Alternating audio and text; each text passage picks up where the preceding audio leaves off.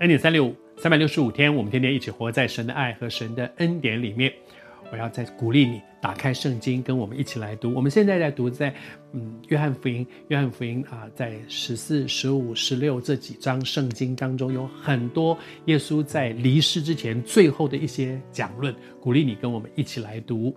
在这中间有相当的篇幅讲到耶稣向我们介绍这一位圣灵保惠师。而圣灵里的一个工作说，他来了是要叫人畏罪、畏义、为审判自己，责备自己。畏罪、畏义、为审判这三件事情，其实是讲到耶稣所成就。第一，他为我们钉死在十字架上，畏罪；他为我们钉死在十字架上，为义；他升天，他完成了，以他的义代替我们的不义，为我们钉死。然后他回到主那里去，他去交账，他去完成神给他的任务。然后呢，为审判是他要再来，耶稣基督不但为我们来，他降生道成肉身，道成肉身，他为我们受死、埋葬，然后他复活升天，然后他将来还要再来，这是一个完整的救恩。这三件事，为罪、为义、为审判，这三件事是讲到一个完整的救恩。耶稣为我们这个罪人来。而且钉死在十字架上，为罪为义，他以他的无罪代替我们的罪，以他的义代替我们的不义。他不但为我们受死，而且他复活，他升天。然后第三，他还要再来。他再来的时候是审判的时刻。求主施恩恩待我们。而这段经文里面讲到的是说，世界的王受了审判。我们有每一个基督徒生命里面都有一个很大的。盼望是什么？你知道吗？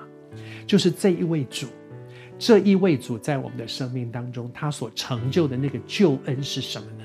他所成就的那个救恩是，谢谢主，我们在地上虽然成为一个基督徒，有的时候撒旦用各样的方法引诱我们，让我们又试探我们，让我们又跌倒了，又软弱了，以至于像保罗说的：“我真是苦啊！谁能救我脱离这取死的身体呢？”我想你一定能够体会，我们常常都是这样，对不对？我也不希望这样啊！我也很希望能够再也不要落到那个软弱里面去，再也不要跑到那个情欲的罪里面，再也不要跑到那个骄傲的罪里面，再也不要跑到那个怨恨、苦毒、不饶恕的罪里面。我也很希望，可是，可是就就又就我我我很想原谅他，他就做一件事情让我更生气，就找到这样。你知道仇敌用各样的方法让我们没有办法胜过我们里面的软弱，但是我们有一个盼望，将来在审判台前，不止我们要为我们这一生所做的事情交账，而且我们有一个很荣耀的盼望，将来在那个审判台前，这个世界的王就是魔鬼撒旦，他要受审判，而且谢谢主耶稣，他不再有罪的权势。